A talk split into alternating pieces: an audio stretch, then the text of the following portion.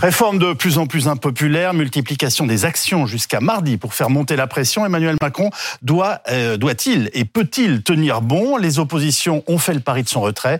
Une chose est sûre, des centaines de milliers de Français vont encore descendre dans la rue mardi prochain. Tout cela alors que Marine Le Pen veut faire capoter le vote de la loi à l'Assemblée. On l'écoute.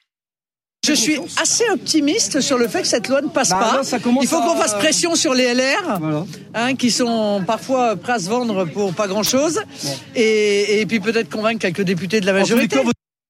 Alors, le président de la République peut-il durablement affronter une pareille opposition? Et comment cette réforme s'est-elle imposée chez beaucoup de nos voisins? Avec nous ce soir pour commenter euh, cette actualité, euh, Raymond Soubier, qui est expert en gestion des ressources humaines et des politiques sociales. Vous avez été notamment, je le rappelle, le conseiller du président Sarkozy. Laurence Rossignol, ancien ministre, désormais sénatrice du Parti socialiste et vice-présidente du Sénat. Bonsoir. Monica Kesser, chef de la division des politiques sociales à l'OCDE et experte des systèmes de pension et des réformes de retraite. Et enfin, Benjamin Duhamel, journaliste politique de BFM TV. Et puis nous serons en ligne dans quelques instants avec euh, Annie Genevard, secrétaire générale des Républicains et députée du département du Doubs. Raymond Soubi. Vous avez donc été euh, conseiller social de Nicolas Sarkozy en pleine réforme des retraites en 2010, une réforme qui avait fait descendre dans la rue entre 1 et 2 millions de personnes et qui a bien été maintenue. Vous dites quoi Emmanuel Macron ce soir? Tiens bon? Je crois d'abord que dans son propre intérêt, il a intérêt à, à tenir bon tout simplement parce que s'il ne tient pas bon, il est quasi mort, enfin quasi mort sur le plan politique. Car euh, quelles sont vraiment les réformes sur lesquelles aujourd'hui, en dehors de la fin de vie, qui est un tout autre sujet pour lequel il est impliqué, euh, il y a la réforme des retraites. Il l'a rappelé euh, moult fois. Il en a parlé pendant la campagne présidentielle. Il avait même essayé une autre réforme des retraites dite systémique en 2019. Oui. Bon, donc si là il recule, euh, il est mort. Je veux dire qu'il n'a plus aucune autorité, euh, que euh, à l'Assemblée il ne pourra plus faire passer de texte. Donc je crois qu'il est, il est vraiment pour des raisons simplement de crédibilité, car dès lors qu'il a, a, voulu garder la réforme des retraites, voilà. Est-ce que vous nous dites gentiment, s'il recule sur la réforme des retraites, il ne restera rien de ces deux quinquennats? Je vais un peu plus loin. Eh bien, je vous laisse ce propos, euh, mais ce n'est pas tout à fait faux. En vérité, dans le premier lors du premier quinquennat, il a fait un certain nombre de réformes euh, hum. importantes. Euh, par exemple, en matière sociale, les, les, les ordonnances sur l'emploi qui, qui, ont été utiles et qui ont modifié les relations sociales dans les entreprises. Mais je dirais, il n'a pas eu de chance. Il n'a pas eu de chance d'abord parce qu'il est tombé, si j'ose dire, sur les gilets jaunes, premier point. Et deuxième point, le Covid est tombé ensuite sur la France et sur d'autres pays. Et donc, il a été pratiquement paralysé et hors d'action pendant plusieurs années. Et puis arrive la fin du quinquennat. Oui. Il doit être réélu. Il est un cas exceptionnel parce qu'il est, il est quand même réélu hors période de cohabitation. C'est le, hum. c'est le premier cas de président réélu hors période de cohabitation. C'est difficile, c'est nouveau. Il se lance sur les retraites et il tombe dans une situation dans laquelle, indépendamment des retraites, le pays ne va pas bien. Il ne va pas bien mentalement, il se sent agressé de tous côtés, il y a plein d'irritants euh, qui l'attaquent, et donc les, gens ont envie de manifester, pas seulement contre, et principalement, je crois, contre la réforme des retraites, mais contre l'air du temps. On va écouter Olivier Véran, le porte-parole du gouvernement, qui disait euh, euh, ce matin que le message avait en effet du mal à passer, tout en affirmant que les Français finiraient par comprendre. Notre message en faveur des carrières longues, voire des carrières, ce qu'on appelle les carrières super longues, il a du mal encore à passer. Ça montre encore qu'on a ce travail d'explication de la réforme. Puisqu'en fait, dans le cadre de la réforme des retraites que nous portons euh, avec le gouvernement, nous privilégions ces jeunes qui commencent justement très tôt. L'apprentissage, ça compte dans le, les cotisations pour la retraite. Et en réalité, beaucoup de ces jeunes qui avaient commencé déjà avant l'âge de 16 ans, eh bien, quand ils me disent qu'ils partiront à 65 ans, en réalité, c'est 58. C'est-à-dire beaucoup plus tôt. Certains partiront à 60 en fonction de la carrière euh, qu'ils auront. C'est toute l'attention qu'on porte euh, à ces jeunes pour pas qu'ils ne soient obligés de travailler pendant, euh, de cotiser pendant, pendant 48 ou 50 ans. Je suis là aujourd'hui, non pas pour, euh, dans un but de convaincre, mais déjà pour expliquer, peut-être lever aussi des malentendus, parce que j'ai conscience, nous avons conscience qu'il en reste. Benjamin Duhamel, globalement, le message, c'est euh, c'est impopulaire, mais il faut le faire. Euh, Est-ce qu'on sait si ça porte d'une quelconque façon Dans notre dernière enquête ELAB, même les retraités, je le rappelle, même les retraités sont désormais hostiles à la réforme. Oui, c'est un retournement de l'opinion assez singulier parce qu'on avait On a beaucoup parlé de l'opposition très nette des actifs, quasiment 9 actifs sur 10, mais le retournement de retraités, là, pour le coup, est un, un signe d'alerte pour le gouvernement. Ce qui est très frappant dans ce que dit Olivier Véran, un, vous voyez que désormais, le gouvernement essaye de proscrire l'usage du fameux mot pédagogie, qui, au fond, sonnait aux oreilles des Français comme, non pas comme une insulte, mais presque comme l'idée de dire, mais au fond, si vous êtes opposé à cette réforme, c'est parce que vous ne l'avez pas suffisamment bien lu ou bien ou vous, Pire, pas vous, vous, ne la comprenez bien pas. compris. Exactement. Une sorte d'insulte à euh, l'intelligence. Maintenant, Olivier Véran dit, je ne pense pas pouvoir convaincre, mais je vais essayer d'expliquer. Donc, il y a déjà une sorte d'aveu d'échec sur la capacité à expliquer quels sont les détails de, de cette réforme. Tant depuis quelques jours, le gouvernement s'est perdu dans des euh, cas individuels avec cet aveu qui est que quand on entendait Olivier Dussopt, quand on lisait Olivier Dussopt dans le journal du dimanche expliquer qu'il ne pouvait pas y avoir de perdants dans cette réforme, la réalité c'est que toute personne, euh, comment dire, étant amenée à travailler davantage, se considère comme un perdant. Vous pouvez considérer qu'il y a des réductions d'inégalités, pouvez considérer qu'il y a des euh, cas limites qui sont, comment dire, euh, comment dire, circonscrits. La réalité, c'est que ces gens-là le perçoivent, perçoivent le besoin de travailler plus longtemps comme une inégalité. Et ce que ça dit, en fin d'un mot, c'est la difficulté du gouvernement à trouver le, bon message. Dans les précédentes réformes des retraites, euh, Nicolas Sarkozy 2010, je parle sous le contrôle de, Monsieur Soubi, bien sûr, même la réforme Touraine 2013-2014, l'idée n'était pas d'expliquer que c'était une réforme, comme le dit le gouvernement, d'équilibre ou de progrès. On n'a pas le choix parce que le régime est menacé. Et là, le gouvernement, au fond, sans cesse oscillé entre l'idée d'appuyer sur la nécessité de réformer, la nécessité d'expliquer que c'était une réforme de justice. Et donc, à la fin, les Français, sans doute, n'ont pas euh, compris quelle était la nécessité et le message que souhaitait faire passer le gouvernement. On a l'impression, Laurence Rossignol, que finalement, euh, l'opposition a réussi à imposer un mot, et vous en faites partie, c'est le mot injuste, une réforme injuste. Vous le reprenez pour vous? Oui, bah c'est pas l'opposition euh, qui l'a imposé ce mot. Ce mot, il s'est imposé aux Français. Quand on dit aux gens, vous allez travailler deux ans de plus et à partir du 1er septembre, tous les ans, ce sera trois mois de plus d'allongement de durée de cotisation, et que ceci intervient dans un contexte. Ce contexte, c'est les années précédentes. C'est Macron, président des riches. Peu importe savoir si c'est mérité ou pas mérité. En tous les cas, c'est un sentiment qui est là. Donc, ce que les gens ressentent comme injuste, c'est la globalité de la politique d'Emmanuel Macron qui consiste, qui donne l'impression, et qui est en partie vrai, d'être beaucoup plus bienveillante à l'égard des très riches qu'il ne l'est à l'égard des salariés. Et on a eu, il y a trois, quatre mois, au moment du budget, un débat sur faut-il taxer les super profits. En français, a dit non, on taxe pas les super profits. Dans le débat sur les, sur les retraites, il y a des propositions qui sont faites, par exemple d'augmentation des cotisations.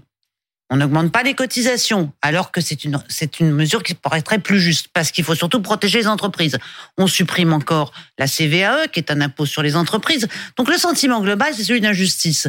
Et donc la réforme est injuste parce que l'ensemble est injuste. C'est deux poids, deux mesures. Un pour les riches, un pour les salariés et pour les gens qui travaillent. Alors effectivement, ça, la, la réforme de Madame Touraine que vous avez soutenue était parfaitement juste, elle? Est-ce qu'elle, en tous les cas, elle s'inscrivait dans cette nécessité sans cesse ah, répétée? dans cette nécessité sans cesse répétée. mais pas pour Non, j'ai dit, elle s'inscrivait dans cette nécessité sans cesse répétée euh, d'allonger la durée de cotisation. Elle était avec un calendrier qui était très étalé, donc elle était perçue comme étant ne touchant moins touchant moins ceux qui étaient euh, directement face à la fin, à quelques temps de la retraite. Et aujourd'hui, le Parti socialiste propose un retour à la retraite à 60 ans. Alors, le Parti socialiste, je ne sais, je ne sais pas. je ne sais pas. La, France insoumise, oui. Euh, le, c'était probablement dans l'accord de la NUPS. Moi, je suis socialiste. Je ne propose pas le retour à 60 ans. Je propose pour l'instant le statu quo, de façon à ce qu'on puisse ensuite envisager quelles sont les mesures à prendre pour régler les injustices. Mais vous saviez tout à l'heure la question qui était posée, c'est est-ce qu'il doit euh, reculer, céder, enfin, en fait, pour, pour dire ça plus aimablement, est-ce qu'il doit retirer sa réforme? Il Il serait pas le premier et peut-être pas le dernier non plus. D'autres avant lui ont retiré des réformes. ce je, me rappelle du CPE, je me rappelle du, du, du, contrat première embauche. Et on disait Nicolas Sarkozy, lui en 2010 n'a pas, pas reculé. Le fameux oui, CPE. mais en 2012 il a perdu. Hmm. Voilà. Et de là à trouver un lien entre le fait qu'il n'ait pas reculé en 2010, en 2010 et qu'il ait perdu en 2012, c'est quand même assez tentant. Alors, euh, Monica Kessler, euh, à longueur de plateau, l'exercice de pédagogie ne passe pas. Je parle bien entendu de celui des, euh, des, des troupes macronistes. Et au fil des semaines, la réforme est de plus en plus impopulaire. Comment l'expliquez-vous? Alors, je, je crois qu'il y a peut-être dans d'autres pays où on, on, il faut dire que c'est jamais facile de réformer les retraites. Il y a aucun pays où ça passe facilement, surtout quand ça implique une augmentation de l'âge de retraite, parce que c'est un indicateur qui est très facile à, à comprendre. Mais il y a peut-être moins que dans d'autres pays une absence de discussion intergénérationnelle. Parce que la plupart des pays qui ont fait des réformes, justement, comme disait Benjamin Duhamel, c'est, euh, c'était avec explication du coût qui est porté par les actifs, par les jeunes générations. Et ça, euh, en France, on discute beaucoup moins de ça et on est, on est quand même dans un pays qui, qui est le troisième pays qui dépense le plus pour les retraites après l'Italie et la Grèce. Et donc, c'est un choix politique. On peut mmh. décider qu'on veut dépenser 14% du PIB pour les retraites, mais, mais il faut discuter qui le paye, comment on le paye et les cotisations qui sont assises sur quel salaire ou par impôt. Mais euh, ça, c'est un point important dans d'autres pays. Euh, euh, alors les syndicats vont font monter la pression. Philippe Martinez disait hier qu'il fallait multiplier les actions sur le terrain d'ici le 31. Boris Karlamov, bonsoir, merci d'être avec nous. Vous êtes au Havre avec les dockers de la CGT qui ont décidé de bloquer le port pendant 24 heures. Effectivement, un appel reçu 5 euh, sur 5 ici dans le département de la Seine-Maritime. Tout d'abord, il y a eu euh, tout à l'heure une descente au flambeau. Près de 200 personnes ont manifesté euh, dans les rues du, centre-ville du Havre. Hein, manifestation à l'appel de la CGT. Et puis, il y a eu diverses actions tout au long de la journée. Vous l'avez dit, tout d'abord, en ce qui concerne la raffinerie de Gonfrèche, à quelques kilomètres d'ici, eh bien, les syndicats ont voté une grève, une grève qui devrait être sans surprise reconductible demain matin puisque la CGT Chimie qui regroupe hein, les raffineries eh bien avait déposé un préavis de grève pendant 48 euh, heures. Plus aucune goutte de pétrole ne sort de cette raffinerie, que cela soit par pipe, par wagon ou encore par euh, camion. 75% des salariés de cette raffinerie sont en grève aujourd'hui selon les chiffres de la euh, CGT. À quelques mètres d'ici se trouve le, port du Havre. Mobilisation également des dockers qui ont répondu donc à l'appel de la CGT euh, des euh, ports, des docks. Ils ont bloqué le, port tout au long euh, de la matinée. Un préavis de grève qui avait été déposé pour une durée de, 24 heures. difficile de, dialoguer avec les personnes de la CGT aujourd'hui. la CGT qui n'a pas voulu répondre à nos questions, que cela soit dans la manifestation ici dans le centre-ville du Havre ou bien encore tout à l'heure devant la raffinerie.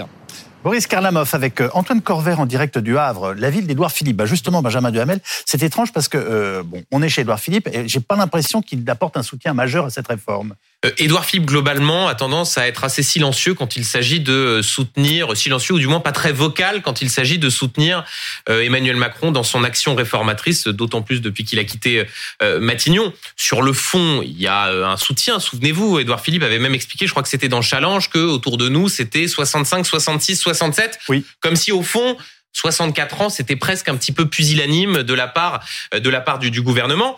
Mais là où vous avez raison, c'est que une forme de comment dire le fait qu'Édouard Philippe ne soit pas en première ligne pour défendre euh, cette réforme montre bien que dans la majorité comment dire, on ne se presse pas pour la défendre. François Bayrou qui explique qu'il y aurait pu avoir un référendum, mais qu'il ne veut pas gêner le gouvernement, qu'on pourrait augmenter les cotisations patronales, que le groupe Modem, pourquoi pas, on aurait pu ouvrir le débat de, des 35 heures pour financer la réforme des retraites. Franchement, avec des alliés comme ça, c'est pas évident de rentrer dans la mêlée. Et puis par ailleurs, quand vous regardez le groupe Horizon à l'Assemblée, vous avez deux députés, Monsieur Larsonneur et Monsieur Favnek, qui disent en l'état la réforme, elle ne nous convient pas, alors même qu'ils ont un patron, Édouard Philippe, qui lui est plutôt sur une ligne assez comment dire volontariste sur la, la question de la réforme des retraites. Donc c'est vrai qu'en l'état, euh, si on considère que les flotteurs de la Renaissance sont Horizon et le Modem, bah, ces flotteurs-là, en ce moment, ne sont pas d'une efficacité euh, parfaite. Alors Raymond Soubi, la méthode des syndicats, en particulier Sud et la CGT, qui assument de, de bloquer le pays, euh, est-ce que ça peut faire plier un gouvernement? Écoutez, ça peut manifestement faire plier un gouvernement, bien, mais qui alors est tout mort. S'il plie, il, est tout mort. Deuxièmement, ce n'est quand même pas une première. je rappelle que toutes les réformes des retraites depuis, sauf, sauf celle d'Edouard Balladur en 93 qui est passée euh, un, jour du mois d'août. Euh, Comment vous avez fait pour la faire passer, vous alors? Comment? Ah ben c'est très simple. Je vais vous expliquer. C'est très simple. oui, c'est très simple. C'est très simple. Donc euh, l'âge de 70 ans a été retenu. Des gâteries, autrement dit des mesures d'accommodement autour, zéro. Bien. Donc une position ferme et dure du début à la fin. Voire maximaliste. Non, non, pas maximaliste. Non, non, non. Je rappelle qu'en 2010, nous avions un déficit les années suivantes de 30 milliards par an. Mm. Parce que la crise était passée là et qu'il y avait un mur, mm. un mur, un mur de dette et un mur de déficit. Donc, il n'y avait pas d'autre solution. alors, il est passé pourquoi? D'abord parce que les manifestations ont été des manifestations de rue, calmes d'ailleurs, très importantes, quatre manifestations de plus de 1 million de ah personnes dans la rue, qui ont duré plusieurs mois, mais, mais, parce que c'est là le point sensible qui bloque le pays, il n'y a pas eu de, vraiment de mouvement dans les services publics, ni dans les régimes spéciaux. Et pourquoi? Parce que nous sortions d'une période où nous avions discuté avec les régimes spéciaux, non sans mal, pendant 18 mois, des modifications, des premières modifications qui étaient apportées à leur régime. Donc ils considéraient qu'ils avaient donné et que donc ils n'ont pas eu de, de mouvement de grève. Le seul mouvement de grève qui a existé a été en fin de parcours un mouvement dans les raffineries dans les raffineries. Bon, mais autrement, il n'y a pas eu de grève. Donc, euh, pour répondre et à Nicolas Sarkozy a envoyé euh, des policiers pour débloquer. Et, et, donc, Nicolas Sarkozy n'a pas bougé d'un iota. Et comme on voyait bien qu'il ne bougeait pas d'un iota, en face, les, adversaires les, se sont fatigués. Et c'est comme ça, en réalité, que la réforme est passée sans euh, problème. Moi, j'ai pas le souvenir que c'était une période extraordinairement dure pour la raison que je viens de vous expliquer. Je, vous, fais réagir, Laurence Rossignol, à cette, euh, voilà, cette description que vient de faire euh, Monsieur Soubi. Chaque, chaque séquence euh, politique est, est, différente. Bien sûr. Et là, nous sommes dans une séquence très différente, qui est une séquence dans laquelle les Français pensent en plus qu'ils ont déjà beaucoup de difficultés. en ce moment, qu'il y a la guerre en Ukraine, la crise énergétique, même si c'est vrai que c'est pas la Grande-Bretagne, euh, et fort heureusement, euh, et que pourquoi ils le vivent, pourquoi il nous fait ça en plus? Pourquoi en plus? Et euh, chez Emmanuel Macron, il y a une dimension idéologique dans sa volonté de réformer les retraites.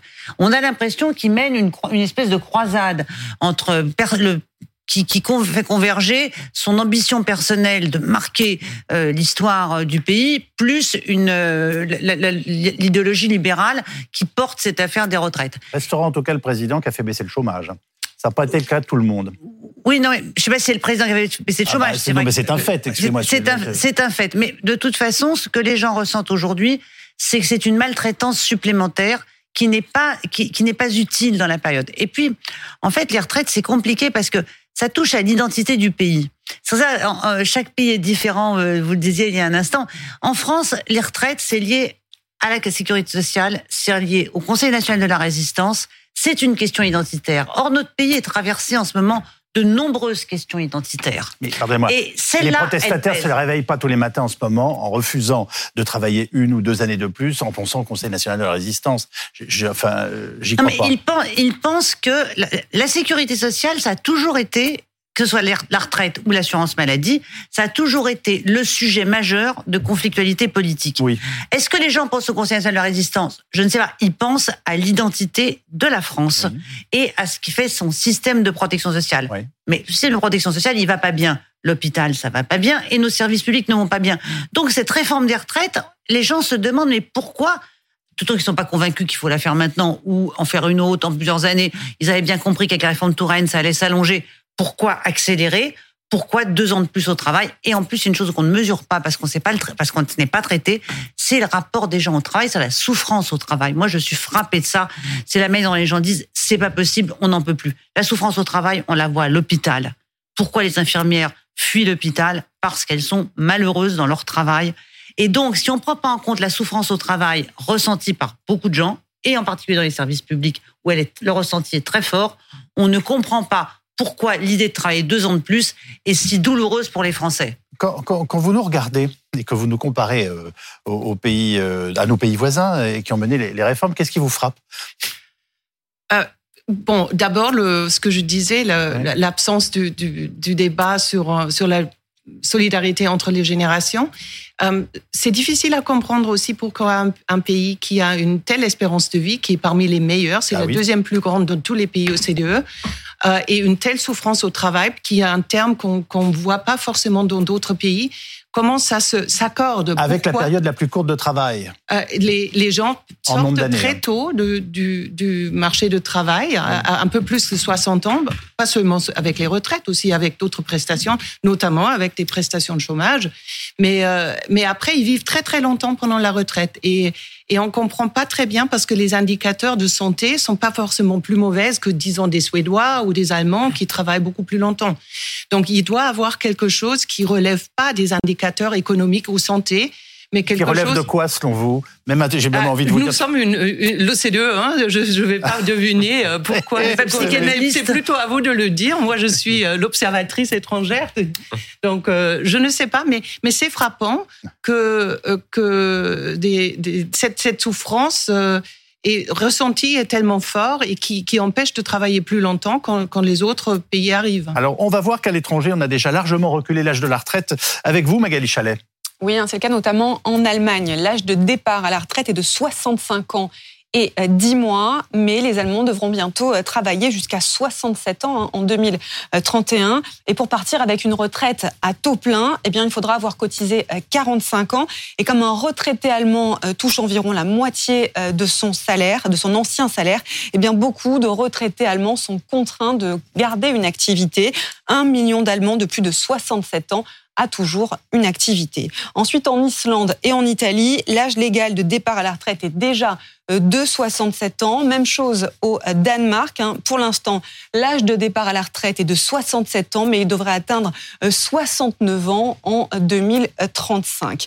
Autre exemple, les Pays-Bas.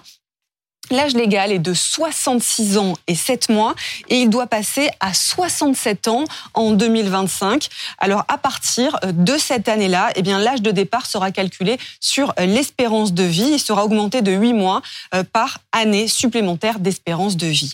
Et enfin, l'Espagne. En Espagne, l'âge de départ est de 65 ans avec 37 ans et 6 mois de cotisation, mais il doit augmenter progressivement hein, jusqu'en 2027 pour atteindre 67 ans avec 38 ans, avec 38 mois et 6 mois de cotisation. J'étais en train de me demander, mais vous allez évidemment rejeter mon commentaire, s'il y avait une différence dans la perception entre pays protestants, enfin d'imprégnation protestante ou catholique. Bah J'imagine que vous ne vous lancerez pas là-dedans. Non. Nous sommes bien d'accord. Alors, bon, euh, Soubi, qu'est-ce que vous retenez de ce qu'on vient de se dire, de ce qu'ont fait nos voisins? Eh bien, écoutez, je, ce que je retiens surtout, c'est que le gouvernement ne s'en est pas assez servi parce que ce qu'au fond nos voisins, nous le connaissons. Nous le connaissons d'ailleurs depuis longtemps. Et le gouvernement, il est rentré dans, beaucoup de discussions sur sa réforme, dans beaucoup d'éléments sur sa réforme. Il y a un grand débat, notamment sur la justice ou l'injustice, sur tel ou tel aspect concret, mais il n'y a pas de débat sur le seul sujet qui, à mon avis, compte vraiment. Est-ce nécessaire? Oui. Est-ce nécessaire? Et moi, je pense que euh, le gouvernement aurait dû insister sur ça c'est nécessaire. Et c'est nécessaire pour une seule raison, ce sont les déséquilibres financiers qui sont devant nous et qui sont dus à un phénomène auquel on ne peut rien, malheureusement, très peu, qui est le déséquilibre des générations. C'est qu'il y a de moins en moins d'actifs, de plus en plus d'inactifs, que les baby-boomers sont devenus des papy-boomers. Regardez les dernières statistiques démographiques sur la France qui sont sorties il y a, il y a quelques jours. Qu'est-ce qu'on voit? Sur l'année dernière, on voit qu'il y a nettement plus de décès, ça se creuse année après année, que de naissances. On voit que le taux de fécondité des femmes baisse, et donc il n'y a plus le renouvellement des générations. Et dans un système de répartition, il doit y avoir le renouvellement des générations. Et c'est ça que le gouvernement, il aurait dû avoir ces deux arguments. Un, c'est peut-être pas bon, c'est peut-être injuste, mais on ne peut pas faire autrement, c'est nécessaire. Et deux, d'ailleurs, regardez tous nos voisins, ils le font, plutôt que de rentrer dans des débats auxquels on ne comprend rien et qui font, en fin de compte, qu'aujourd'hui, quand nous parlons, nous voyons que le dit gouvernement, il a déjà réinvesti, si j'ose dire, 30%, euh, enfin 35% pour être précis, du rapport de la réforme dans les mesures de compensation. Donc s'il continue à discuter, c'est une réforme qui va finir par coûter plus cher qu'elle ne rapportera, alors, là, je crois que, c'était son objectif initial. Là, vous venez de l'achever. Benjamin Duhamel. Et en fait, si on essaye de comprendre pourquoi il y a cette hésitation et pourquoi il y a au fond cette pusillanimité à euh, assumer que c'est une réforme nécessaire pour des raisons tout simplement une réforme comptable. Parce que il y a sans doute. Après, on peut être pour ou contre. Vous avez raison. Voilà. Il y a sans doute deux raisons. La première raison qui peut expliquer cette hésitation, ce sont les déclarations passées d'Emmanuel Macron, qui n'a cessé d'expliquer en 2017, en 2019, que décaler l'âge légal, c'était euh, injuste, c'était euh, hypocrite, qu'il fallait d'abord régler la question du chômage des seniors avant de penser à éventuellement décaler l'âge légal. Quand vous avez attaqué l'idée de décaler l'âge euh, quand vous quand vous étiez euh, en poste et que deux ans après vous arrivez en expliquant que c'est euh, la panacée pour comment dire pour réduire le déficit des retraites, il peut y avoir un problème de cohérence. Et puis la deuxième raison, c'est que rappelons que l'idée initiale qui collait à l'idéologie macroniste de ne pas simplement faire des réformes paramétriques mais de changer le système, c'était la réforme systémique par points. C'était l'idée qu'il fallait tout remettre à plat pour corriger les inégalités, pour s'attaquer au fait que les carrières hachées avaient des problèmes de pension de retraite quand on est lesté de ce passif politique-là, on a un peu plus de mal à reprendre les éléments de langage de toute réforme paramétrique consistant à expliquer qu'il faut faire des efforts pour sauver un système de retraite. Bon, oui. Je peux ajouter un mot? L'argument qu'il a beaucoup utilisé ces derniers temps, qui est de dire j'ai été élu pour faire ça, euh, passe très mal. Non, mais ça c'est faux. mais, mais c'est faux. Oui, bien sûr. Tout le monde peut le comprendre, même ceux qui ont voté pour lui. Justement, justement, cet argument-là a été extrêmement contre-productif parce que c'était une, c'était une, c'était, ça a été vécu par les Français qui avaient voté pour lui au deuxième tour pour faire barrage à Marine Le Pen comme étant une espèce d'insulte à leur vote, une non-reconnaissance contradictoire avec son discours d'ailleurs du deuxième tour de l'élection présidentielle. Et ce qui est amusant dans les sondages, dans le sondage Elab, c'est qu'aujourd'hui, le, pourcentage de Français qui soutiennent la réforme est strictement Je vous le priorité au direct, nous retrouvons Jean-Luc Mélenchon qui est en train de défiler au flambeau, euh, place de la République. Ce sont des images assez euh, euh, surprenantes. C'était prévu, ça fait partie des, enfin, de ce qui avait été annoncé en fait par la France insoumise dans ses interventions. On l'écoute. C'est le vôtre, c'est celui de la réforme des retraites. quel est le sens de la mobilisation aujourd'hui? Est-ce qu'il y a quelque chose de particulier dans le message, dans le déjà dans l'ambiance en général, euh, quelque chose qui est absolument nouveau, c'est que personne ne croit que la réforme est nécessaire. Dans le passé, j'en ai vu passer quelques-unes, hein, il y avait des arguments sur le déséquilibre des comptes, tout ça. Des gens hésitaient. C'est pas le cas cette fois-ci. Tout le monde sait que c'est une réforme qui est inutile et tout le monde pense qu'on a atteint un point, euh, comment dire, où les efforts ne servent à rien. On a déjà fait des efforts, on en fait... et là, deux années de plus de boulot, non. Il y a une sorte de, ras-le-bol. Et puis après, bon, peut-être que c'est moi qui réagis comme ça, mais quand vous avez toutes ces mauvaises nouvelles où on vous apprend que vous allez devoir bosser euh, deux ans de plus, puis que vous apprenez qu'il y a tant d'argent qui est accumulé, et que le premier milliardaire du pays, le premier milliardaire du monde, c'est un Français. Alors vous vous dites, mais qu'est-ce qu'il a fait cet homme? Il vend du luxe, c'est-à-dire quelque chose qui sert à rien, qui est juste de l'ostentatoire, de l'arrogant. Dans l'esprit public, tout ça, ça se met ensemble. C'est pourquoi je pense que ça va être une bataille très déterminée cette fois-ci. Et vous savez que le 31, on a une consigne de grève générale. Je pense que la grève générale va être bien suivie le 31. C'était ça l'intention aujourd'hui, c'était dans une journée où peut-être que le pays ne s'est pas arrêté, ne s'est pas focalisé sur la question des retraites, montrer quand même, avoir l'assentiment des gens sur le bord de la route. Ah non, mais moi je crois que le pays est focalisé sur la question des retraites. Les gens euh, suivent les consignes, attendent les consignes. Mais euh, le. Pardon, qu'est-ce qu'il dit? Non, c'est parce qu'il y a le C'est de l'humour. On va. On va. Non, mais c'est que. Va y aller. Bon. Qu'est-ce que j'étais en train de... C'était quoi la question en train de parler Non, les, gens, euh, le, sujet est dans tous les esprits. Et vous allez le voir euh, au fil des, des mobilisations. Je crois que c'est quelque chose qui est enraciné dans les esprits. Le 31 va être un jour euh, très spécial, vous allez voir. Et le message du gouvernement en face, est-ce que vous avez le sentiment Ben ils n'y arrivent pas, quoi. Nous parce que donc euh, assisté à la euh, montée au flambeau, si je puis dire. de, n'est pas une retraite. Non, qui n'est pas une retraite. Vous avez tout à fait raison de la France insoumise, place de la République, avec Jean-Luc Mélenchon. Alors je précise qu'il a toujours expliqué que le déficit français et, l'accumulation de la dette, on n'appairait jamais. Hein. C'est une de ses grandes idées.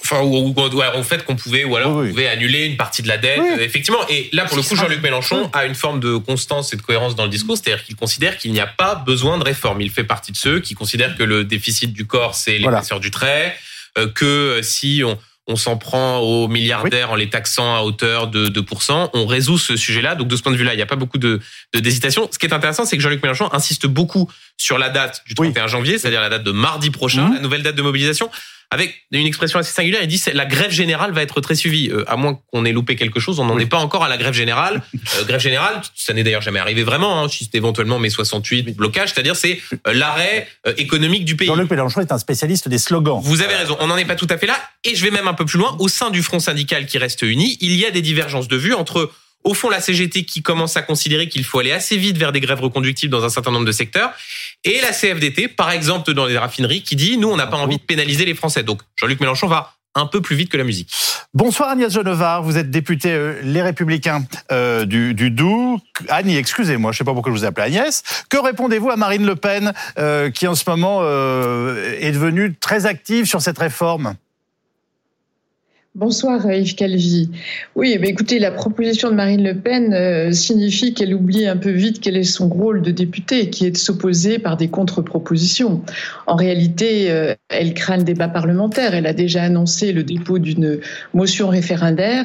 C'est euh, finalement renoncer à débattre parce qu'elle ne propose rien, si ce n'est de revenir à la retraite à 60 ans. Une proposition socialiste qui a coûté, qui a coûté très cher à la France et qui aujourd'hui le système complètement en déséquilibre. Euh, vous êtes interpellé par certains de vos électeurs pour ne pas voter la loi bien sûr, les Français sont inquiets. Ils sont inquiets parce que, et cela a été dit sur le plateau, Emmanuel Macron s'est à plusieurs reprises euh, renié en disant qu'il était inutile de faire une réforme paramétrique. Rappelez-vous la réforme de la retraite à points euh, qui, qui est mornée parce que personne n'y comprenait rien. il, impose un calendrier qui est le plus mauvais, l'inflation à 6%, les difficultés de pouvoir d'achat, la crise énergétique. Nous n'avons pas choisi le calendrier. Il aurait été bien préférable de faire cette réforme il y a cinq ans. On n'aurait pas perdu de temps. Elle aurait euh, certainement été moins coûteuse et à un moment où le corps social était moins fragile, moins éruptif. Mais enfin, c'est aussi la, méthode d'Emmanuel Macron qui est contestée dans ce mouvement de révolte. Alors, aucune réforme des retraites n'est facile. Vous le savez, dans le passé, elle a toujours suscité des oppositions parce que, évidemment, la pente naturelle est euh, et, de demander à travailler euh, moins longtemps. Mais ce qui est en jeu ici, euh, c'est de sauver le régime par répartition, qui est un trésor du pilier social français. Si on reste à un statu quo, c'est la mort annoncée du régime par répartition. Et alors, quoi à la place? La capitalisation, qui serait le système, euh, se substitue à la répartition, qui serait le système le plus injuste, parce que les capacités contributives des Français sont évidemment très différentes. La, gauche propose tout simplement d'augmenter les cotisations, notamment celles des entreprises. Alors, euh, je, trouve cet argument euh, dangereux parce que euh, augmenter les, cotisations, c'est augmenter le coût du travail. On sait que le coût du travail en France est très élevé. Et donc, ça a un coût en termes d'emploi. Est-ce que c'est ça que l'on veut? C'est trop facile d'avoir une approche, les méchantes entreprises contre les pauvres salariés. En réalité, tout ça est, très, interdépendant.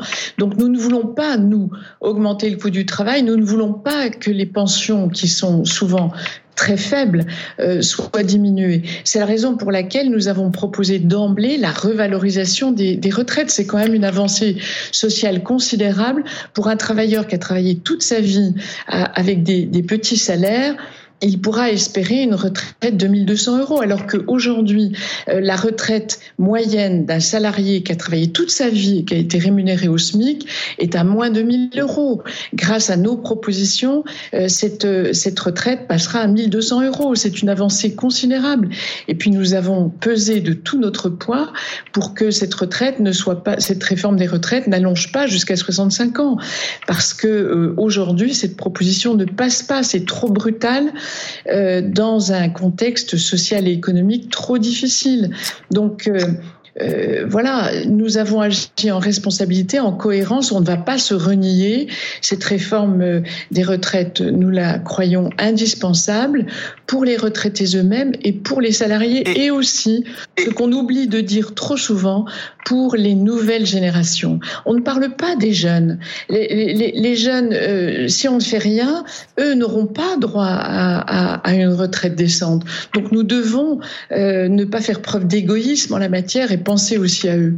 Merci beaucoup, Madame Genevard, d'avoir pris la parole dans cette émission. Je rappelle que vous êtes euh, député euh, Les Républicains du Doubs. Euh, Raymond Souvy, si, si les manifs ne font pas reculer Emmanuel Macron, le Parlement peut-il le faire? Oh, le Parlement peut ne pas voter la loi. Cela dit, il peut utiliser le 49.3 euh, comme il l'a envisagé en position de repli. Donc, ce serait plus ennuyeux, moins concertatoire, moins politique, mais, mais il pourrait arriver, euh, il pourrait arriver à son euh, à son résultat. Quant aux syndicats, ils vont réussir leur manifestation dans la rue. La question centrale, est-ce qu'ils vont réussir pour autant à mobiliser disons-le carrément, les régimes spéciaux, c'est-à-dire la SNCF, la RATP, et puis dans la fonction publique, l'enseignement, etc. Peut-être que oui, peut-être que non. Comme vous l'avez, je crois, indiqué tout à l'heure, dans les entreprises publiques de transport, on voit bien qu'il y a des différences entre les syndicats. La CGT pousse à fond dans cette direction, et puis les autres, quand même, sont, notamment ça n'a pas été très suivi dans l'éducation la semaine dernière. Oui, sont, sont beaucoup plus prudents. Merci beaucoup les uns les autres d'avoir participé à ce euh, premier dossier d'actualité.